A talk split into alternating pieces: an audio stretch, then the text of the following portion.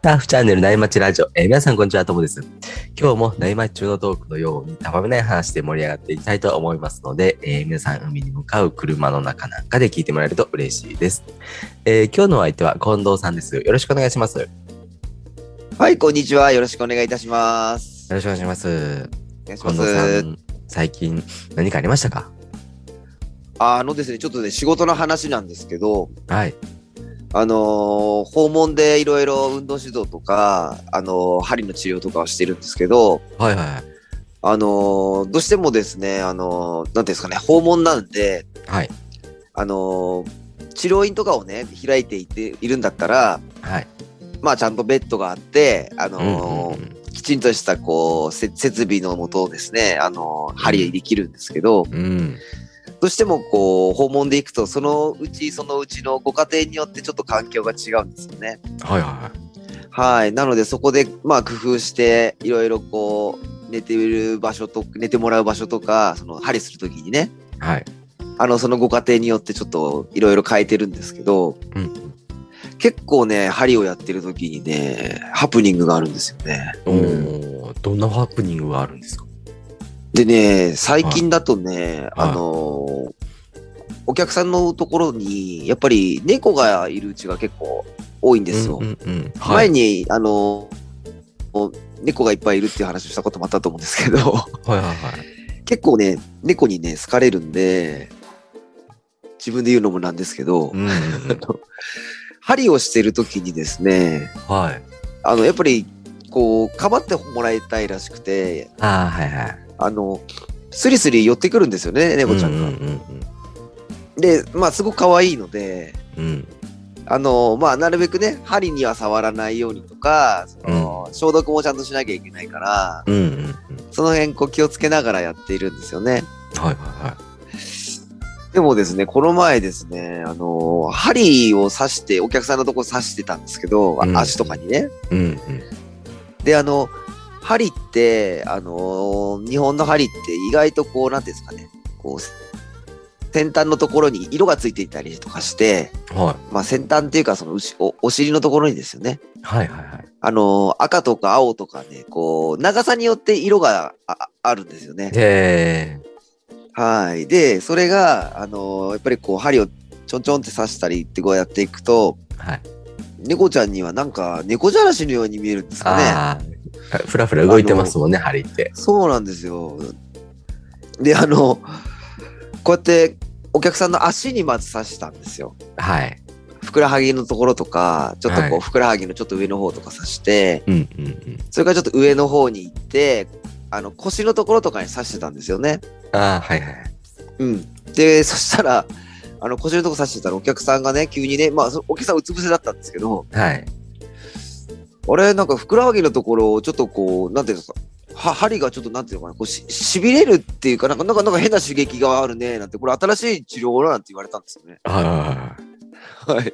で、あの、パってその、ふくらはぎを見たら、いはい。あの、猫ちゃんがですね、あの、こう、ね、猫パンチじゃないんですけど、ああ、はい。あの、こうやって手でですね、こうやって、あの、針のところをこうやってちょんちょんやってたんですよ。うんうんうんうん。で、あの、そうするとね、あの、針の手法で、はい。あの、刺さってる針をね、こう、ゆはい揺らす治療法があるんですよね。へえ。その治療法だとお客さん勘違いして ですね、はいはいはいはい。パッと僕も見た時にびっくりしちゃって、うん。で、その瞬間に猫ちゃんがこう、くわえようとしたんですよ、その針を。あ刺さっあ、てるはい針をはいはいはい。だからこれは大変だと思ってですね、うんうんうん。あの、まあ、あの、強制退場させてです ね、あのことなきを得たんですけど、うんうんうん。まあ、あのーね、変にそこから、なんていうんですかね、猫ちゃんが加えて、奥に刺しちゃったりとかね、うんうんうん。逆に猫ちゃんが飲み込んじゃったりしたら大変だなと思って。そうですよね。。うん。うん、まあ、その辺注意しなきゃなって思ったのがあったのと、うん。あともう一個ですね、はい。針をしてる時に、はい。あの地震があったんですよね。ええ、怖いっすね。あれ、結構ね、その時揺れたんですよね。なんかうんうんうん。最近ちょっと多くないですか、地震いや、多い。多いです。ねえ、ちょっと怖いですよね。ねえ怖いですね。で、その時も、はい。これってね、あの、対処するのって早く抜かなきゃいけないんですよ。あやっぱあ、りはいはい。ね、危ないじゃないですか。うんうんうん。あの、地震が来た時にはね。はははいいはい。い。でも意外とそういう時って人間ってフリーズしちゃうんですよね。うんうんうん。で、こう、上をみなぜか見るじゃないですか。こう、なんかよくわかんないけどはいはいはい天天気のところがこうやって、あれ揺れてんのかなみたいな感じで。うん。で、なんかその時も自分なりに、その飼い猫とかね、こう地震があった時に、なんかね、うまく対処が、もうちょっとちゃんとできなきゃなっていうですね、うん。ちょっと危機管理の大事さをですね、ちょっと感じたんですよね。ええうん。なんかそういうのってありうん。ありませんなんか。ね、なんか、いざそういうのが起こると、固まって何もできなかったりしますよね。そう、あの、携帯の地震速報とか来る時って、ドキッとするじゃないですか。うん、あれびっくりしますね。ねえで、あれで心構えができるからいいんでしょうけど、はい。やっぱ怖いですよね。なんか。うん。もうちょっとだから冷静に動けないかなって思ってですね地。震の時は結構ね、あの、固まらず僕動けるんですよ。なぜかわかんないんですけど。モモさんそういう時なんかすごく冷静に動けそうな人ですよね。なんか雰囲気的になんかなん だそうろうで冷すか静な感じがイメージがあります。なんかあんま取り乱さないようなイメージがありまああ、僕はもう揺れたり、それが鳴ったらすぐに窓を開けに行きますね。 す。あらー、すごいっす。なんですかね。一番のなんていうんですかね、冷静な対処ですね。そうですかね。僕なんかそういうのあった時はいに一番最初になんか取り乱して、あの、はいなんか、あの、怪我とかしちゃうタイプですね、多分ね。それじゃいけないと思いながらですね。はそうですよね、冷静にねい。。うんそう、どんな時でもやっぱね、こううん。こう、ねそう取りまあ乱しちゃうとワイパーそうそうなんでしょうけどね。まあ、そうそう、そうそうですよね。なんかね、うんあんまりバタバタしすぎると伝染しちゃいますからね。ああ、確かにそうですね。他の人にもね、焦らしちゃったりしますよ。ね、隣でね、あいやの、ーすごい勢いでパドルしてる人がいたから、こっちもちょっと ね、なんか、映っちゃうじゃないですか。そうそうですね。変確かな力入るでしょ、それで。に。ですね。冷静にね。いいことあんまないですね。そうですね。。もうどんな時でもやっぱり冷静な判断で持っていかないとダメだなって最近のとこ今日この頃ですね。はねい。 どんな時が、どんな悩みが来ても、冷静にそうですね。ははいい。見ないといけないですね。大事ですね。はい。はい、そんな話してると、後から一セットが入ってきたんで、そろそろ本題に移りますね。はい。今日はですね、えー近藤さんの回ということで、えー大人サーファーによくある体のお悩みに、えーサーファーズ身体管理学の視点からお答えするというスタイルでお話ししていきたいと思うんですけども、えー今日はですね、今日のお話は近藤さんの、えー記事から、えーこんな時こそお日様をっていうね、記事なんですけど、はい。これはお日様は太陽のことですかね。はい。あのーこれまでもいろんな回の中で、うん。まあ、あの、太陽の光を浴びることは体にいいんですよっていうお話をね、あのー通過してきたと思うんですけども、はい。今日もうちょっと詳しくね、あのお話ししてみようかなと思ってますね。はい。おー朝一海に入る時もね、あのそうなんですけどやっぱり人はね朝起きて太陽の光を浴びるとやっぱ気持ちいいですよね。はい。もうやっぱり朝一サーフィンのいいとこって、やっぱそこですよね。なんかね、気持ちいいですよね。うんうんうん。うん。で、やっぱね、人間も動物なので、これね、はいやっぱ日が沈んだら寝て、もう日が昇ったら起きるっていうリズムがね、これ一番体にもいいんですよね、基本的には。うんはい。うん。ね、仕事が忙しかったりね付き合いとかってね、あの現代人の生活はこう乱れてしまうこと多いですもんね。もうね、本当に多いですよね。まあ、我々ね、サーファーはどっちかっていうと一般の人よりはね、あの、守れてる人がこういうのは多いとは思うんですよね。朝早く早起きする人が多いと思うんでね。ねそうですね。ね。ただねそう中そにうはこうたのうん楽しみすぎてサーフィン行く前眠れなかったりするのもあるかもしれないですね。本当ですよね。なんかこう、通いサーファーの我々だとどうしてもこう、ドキドキウキウキしちゃって逆に寝つけなかったりね、するのっうんてありますよね。ここれあんまり体に、にいいことじゃないかもしれないんですけどね。そうですね。で、これを朝にね、日光の光を浴びることで、まあ、あの、体の中でね、作られる栄養素があったんですけど、あ、はいはこれちょっと前にもはちょろっとだけ話はしたと思うんですけど、はい。ともさん覚えてますかうん。えー、日光の光は、えービタミン D でしたっけ、おお、もう大正解ですね。さすがですね。うんはありがとうございまい。す。で、このね、ビタミン D は、あの、はい体からもね、作られるくらい、あの、本当に人間にとって大切な栄養素なんですよね。うんうんうん。で、あのね、別名、サンシャインビタミンとも言われてるんですよ。えー、そうなんですまあ日の光ね光を浴びるからビタミン、なるビタミンっていうことなので、うんで今回はですねちょっとこの細かくというか詳しくちょっとこのビタミン D についてですね、はい。このビタミン D がなぜ体にいいのかとかうん。あとあの覚えておいてもらいたいですねあのはいポイントを4つぐらいに絞ってちょっとお伝えしてみたいなって思ってますはいおーそれはまた有益なお話が聞けそうですね。この、えーサーファーズ身体管理学っていうのはですね、えー近藤さんのトレーナーとしての知識と、えー趣味のサーフィンに融合させて、えー大人サーファーに向けて体の管理の仕方とか知識ってところを整理したものになります。で、えーそれではですね、えー早速ビタミン D の、えー覚えておきたいポイントの一つ目教えてもらっていいですかはいじゃあまずですね1つ目なんですけど、はい。これはですね骨ですね骨、えうー、んはい。骨の代謝にね大きく関係しているんですよね。はい、でまあ代謝っていうとちょっと難しい名前になっちゃうんですけどうん。まあ簡単に言うとあの前新陳代謝の回でですねちょっとお話をしたと思うんですけどうん。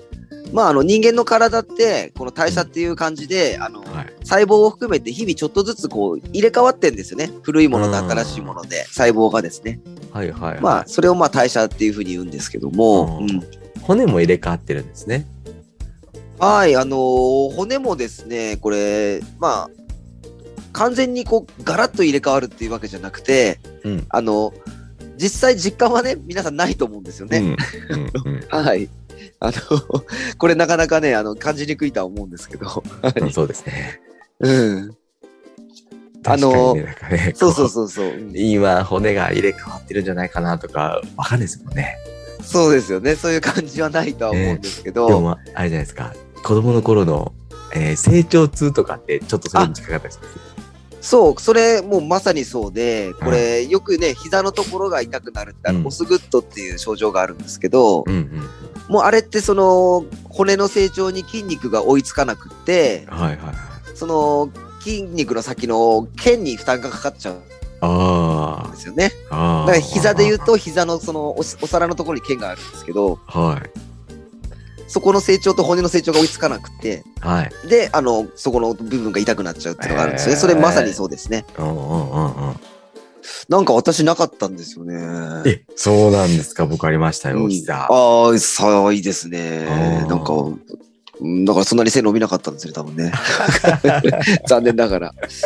はい。180のつもりで生まれたんですけど、うんうん160僕ちょっとしかないので、うん。じゃあ残、念ですけど小ね。さな波の日でも大きく感じられるお得な感じですね。あー ねえ、まあ、でもどうぞ、そこまでちっちゃくないです。あ のそうじゃないですか。はい。あの、はい。あの、ちょろっと被るぐらいですね、波もね。チームだと思って。はい。で、あの、ビタミン D って、このそう、うん骨なんで、あの、カルシウムともね、深い関係があるんですよね。はいはいはい。うん。あの、カルシウムのね、吸収率を上げたりとか、うん。あの、体内のね、カルシウムの量を保つ働きもね、ビタミン D ってあるんですよ。うーん。なので、やっぱり不足してると、やっぱり全体的にその、骨ってカルシウムとかビタミン D がすごく必要になってくるから、はい。あのー骨が弱くなっちゃうんですよね。ああ、じゃあ、あの陸ートレで、はい。うん。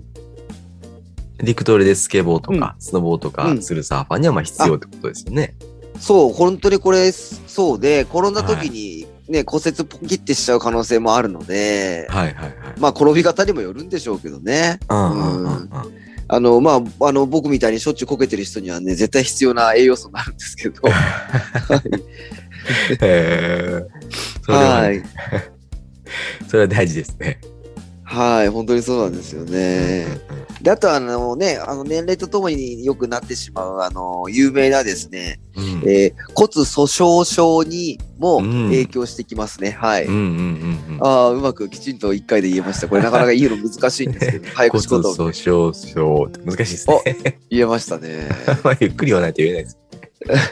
これはね、もうよく有名でやっぱり骨がね、スカスカになっちゃうんですよね。うんうんうん。あ、の、簡単に言うと、あの、昔、ふがしってあったじゃないですか。ああ、はいはいはい。うん、骨があんな感じになっちゃった、うんなうんうんるんですよね。密度がすごく薄くなっちゃうっていううね、ん病気になるんですけど、そういうのにも影響してきますね。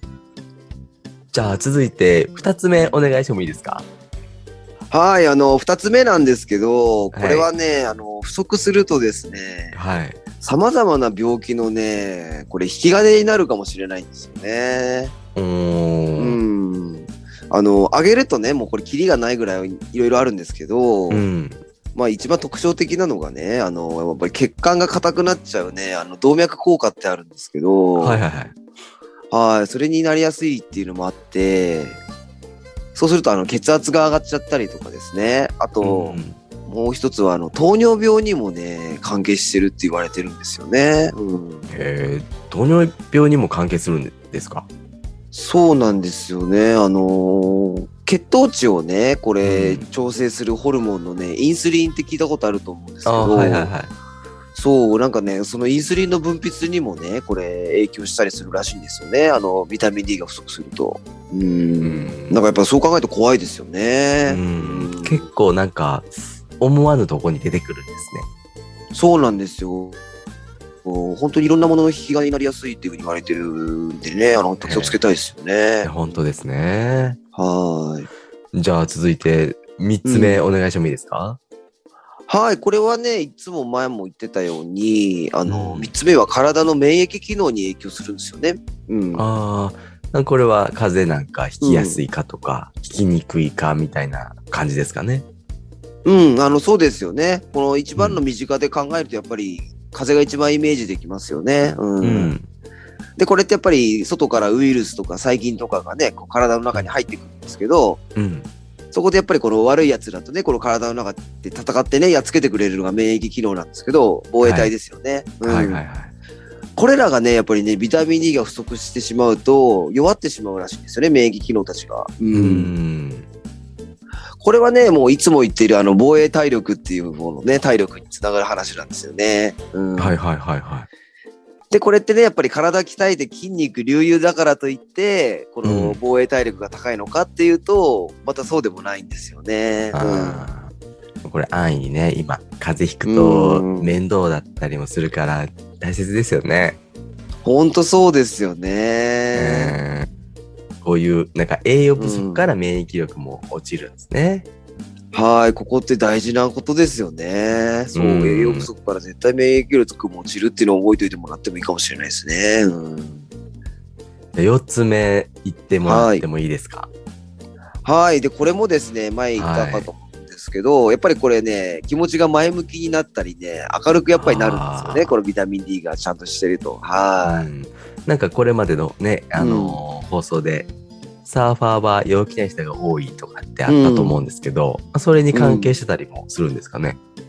い。はい。もう本当にこれってそうで、あの、まあ、日の光浴びるからビタミン D は生成されるわけなので、まあ、あの、きちんとね、ちゃんとビタミン D が取れているとね、あの、体内で様々なね、いろんないい合成が促進されるんですよね。ううんんはで、あの、すいろんなね、あの、ホルモンとかにも関係していて、い。これやっぱりその中にはこう精神的にも前向きな気持ちになったりとかあの、はい幸せを感じたりするホルモンもあるんですよね中には。はいえーまあ、そう考えると、うん住んでる場所でも違ってきますよね。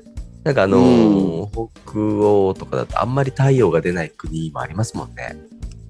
はいそうですねこれってやっぱり世界全体で見てもらっても分かると思うんですけど、まあこれねうん偏見とかもあるかもしれないんですけ どうんあの南国とふねあの冬はほとんどねさっき言ったように北欧のよりお日様が出ない国に比べると、うんなんか南国の人の方が陽気なイメージがなんかありませんかやっぱり。うんうん。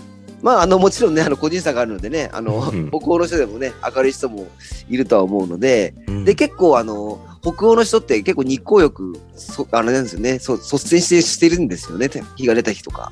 へえそうなんですね。あと、なんか、動物とかでもね、あの、寒いから日向ぼっことかしてるじゃないですか。ああーはいはいはい。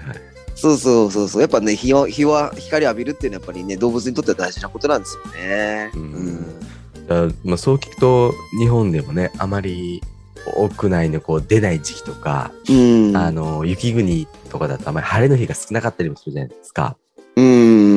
なんかそういう地域の人はどうすればいいですかはい、もうこれはですね、やっぱりはい自分でこうね、日に浴びれないってことは、これはもうさ食事でね、あの、サプリメントか、あーはいとかね、うん。あとはもう、ほんとに積極的にそのビタミン D が豊富なものとかを取るっていうのがやっぱ大事ですよね。うん。うんで食べ物とかだとどんなのがいいですかね、はい。で、よくね、いっぱいビタミン D 豊富な食べ物っていうのは、まあ代表的なのが、あのキノコ類とか、はい。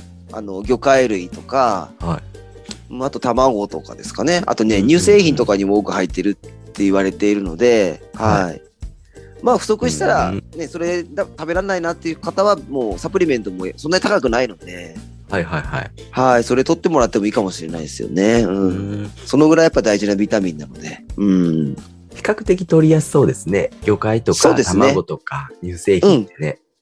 普段皆さんが食べてるものの中にもやっぱり入ってるんで、まあはいその辺ちょっと意識的にね、例えばあの、うんちょっと家にテレワークでこもっちゃってるなとか、うんまあ、またもしかしたら分かんないですよね、外出あんまりうんすするなって言われる緊急事態みたいなこと出ると、うんやっぱりちょっと良くないので、はい。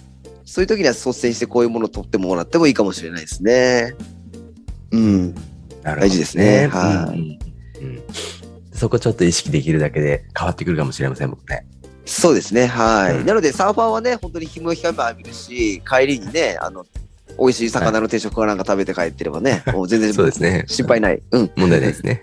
問題ないですね。はじゃあ今日の話まとめるとですね、い。はい。人間にとってビタミン D は非常にこう大切なね、栄養素で、うん日光のこう光を浴びることで体の中にも作られる。うん。で、ポイントなんですけど、はい不。足すると骨が弱くなって、うん。でもいろいろな病気にかかりやすくなる。要は免疫力が落ちる、落ちて、で、あの健康にもね、あの左右しますし、まあ、あの気持ちが落ち込んだりとかね、精神的にも良くないので、お膝も、ね、あまりこう浴びていないんであれば食品から積極的にこう取った方がいいよ、と取るのが大事だよみたいな感じですかね。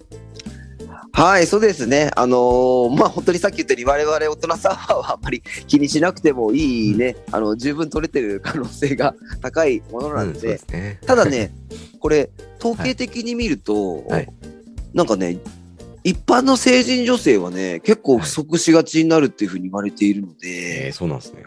うーん。でね、やっぱこれってしっかり取ることで、いろんなね、さっき言ったような、ね、トモさんにまとめてもらって、全部ね、あの予防にもなるし、うんまあ、あとは本当に政治的にポジティブな思考になったりとか、ねはいそれだけでも人生豊かになるかもしれないので、うん、まあ、やっぱり一時金の人生なんでね、楽しく過ごしたいですからね。確かはい。に。うん、うーん。本当ですね。本当ですね。なんかこういう本当に嫌なことがあって落ち込むとかあったらいいんですけど、栄養不足で落ち込むなんて損ですもんね。そうなんですよ。なので結構ね、あのー何にも別に悩みないのになんか自分ちょっと暗いな、暗いなっていう変感覚も おかしいですけど、なんかちょっと気が乗らないなっていう時は、うんもしかしたらこういったね、栄養素のビタミン D 不足なのかもしれないし、ああ、なるほどね。ああ、全然最近、まあ、サファラシュ少ないと思うんですけど、日の光浴びてないなっていう方は、うん。ちょっと落ち込み気味になる可能性もあるので、うん。まあ、ちょっとそれ、パッとこの話を思い出してもらってもいいかもしれないですね。ああ、なるほどね。なかなか外に出てないなとかってこう、うん実感できないですもんね。そうなんですよね。そういえばんみたいな感じかもしれないんで、そうそうそう。はこれはちょっと意識できるように今日の知識を頭に入れてた方がいいかもしれないですよね。い。そうですね。なんかね、こう、暗いニュースばっかりなんでね、楽確しくかいきたいですよね。うん。にうん。なるほど。はい。近藤さんはですね、体のお悩みをオンラインとか、ズームでも相談乗ってくるサービスがあるんで、ぜひ何か体のお悩みである方はね、概要欄に近藤さんのインスタの URL 貼っておくので、ぜひね、DM してもらえると嬉しいなっていうふうに思います。はい、ありがとうございます。僕の分かる範囲であればですね、お答えしますので、気軽に、あの、DM いただければと思います。はい。あとですね、Spotify のプレイリストで、教えてサーファーズ身体管理学って形で過去の放送全部まとめてるんで、まあこちらもね、あの概要欄に URL 貼っておくんで、ぜひ興味ある方はチェックしてみてください。はい、ありがとうございます。じゃあそろそろですね、いいお時間なんで、この辺で終わりにしようかなというふうに思います。えー、近藤さんありがとうございました。あありがとうございました。はい、えー、それではですね、今日もお花井さんのキンキンを聞きながらお別れです。えー、それでは皆さんのところにいい波が来ますように、えー失礼します。失礼します。静かに暮らそう君がそう言うから引っ越した